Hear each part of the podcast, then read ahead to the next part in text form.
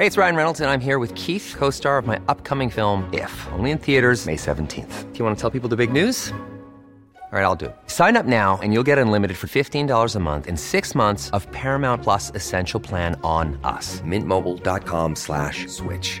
Upfront payment of $45 equivalent to $15 per month. Unlimited over 40 gigabytes per month. Face lower speeds. Videos at 480p. Active Mint customers by 531.24 get six months of Paramount Plus Essential Plan. Auto renews after six months. Offer ends May 31st, 2024. Separate Paramount Plus registration required. Terms and conditions apply if rated PG. Heraldo Podcast, un lugar para tus oídos. El plan B de la reforma electoral de AMLO se está cocinando a fuego lento. Aquí te contamos en qué va. Esto es Primera Plana de El Heraldo de México.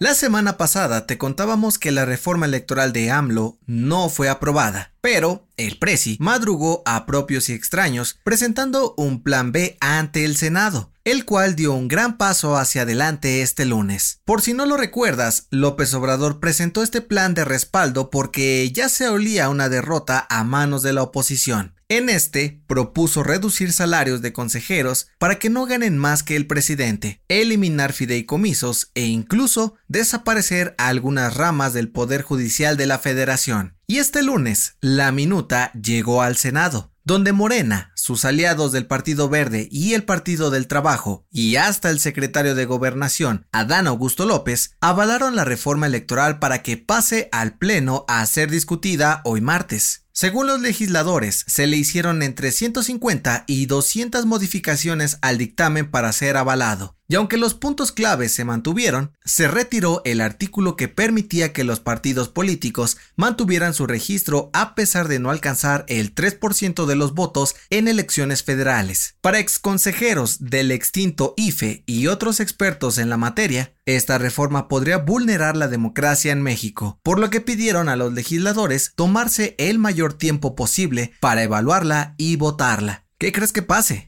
¿Quieres estar bien informado? Siga Primera Plana en Spotify y entérate de las noticias más importantes.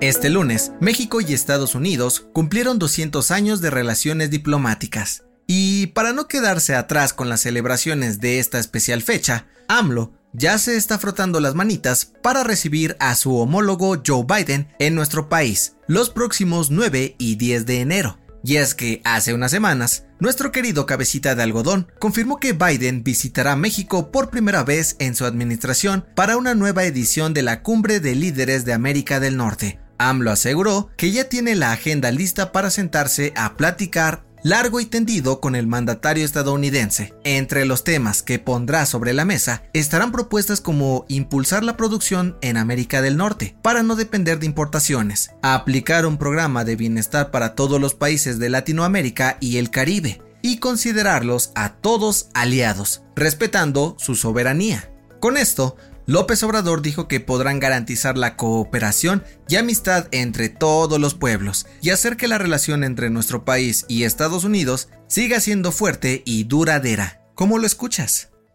En otras noticias, la jefa de gobierno Claudia Sheinbaum dio a conocer que la basílica recibió al menos 11 millones de peregrinos para el Día de la Virgen de Guadalupe. Además, reportó saldo blanco tras las celebraciones en la CDMX en noticias internacionales, el expresidente de Perú, Pedro Castillo, rompió el silencio por primera vez desde su detención al publicar una carta a través de sus redes sociales, en la cual aseguró que sigue siendo el mandatario legítimo del país y llamó usurpadora a su sucesora, Diana Boluarte. Y en los espectáculos, Pinocho de Guillermo del Toro se convirtió en la película más vista a nivel mundial en Netflix a solo unos días de su estreno. Además, recibió tres nominaciones a los Globos de Oro en las categorías Mejor Película Animada, Mejor Canción Original y Mejor Banda Sonora. ¿Ya la viste?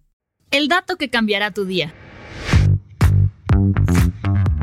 En martes 13, ni te cases ni te embarques. Esta es una de las frases que más escuchamos de los supersticiosos en días como hoy. Pero ¿sabes por qué esta fecha tiene tan mala fama? De acuerdo con la Universidad de Roma, los antiguos romanos creían que Marte, el dios de la guerra y quien le da nombre al día de la semana, se hacía presente en formas de fenómenos naturales que impedían que hubiera bodas, hacer negocios u otras actividades que necesitaban buenas vibras, por lo que solían dejarlas para otro momento. Esta creencia se hizo popular y tomó distintas connotaciones en todo el mundo, especialmente cuando coincide con el día 13, pues se asocia con la desgracia en diferentes religiones. ¿Crees en la mala suerte de este día? Yo soy José Mata y nos escuchamos en la próxima.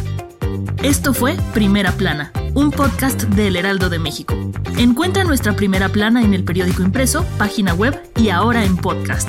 Síguenos en Instagram y TikTok como El Heraldo Podcast y en Facebook, Twitter y YouTube como El Heraldo de México. Hasta mañana.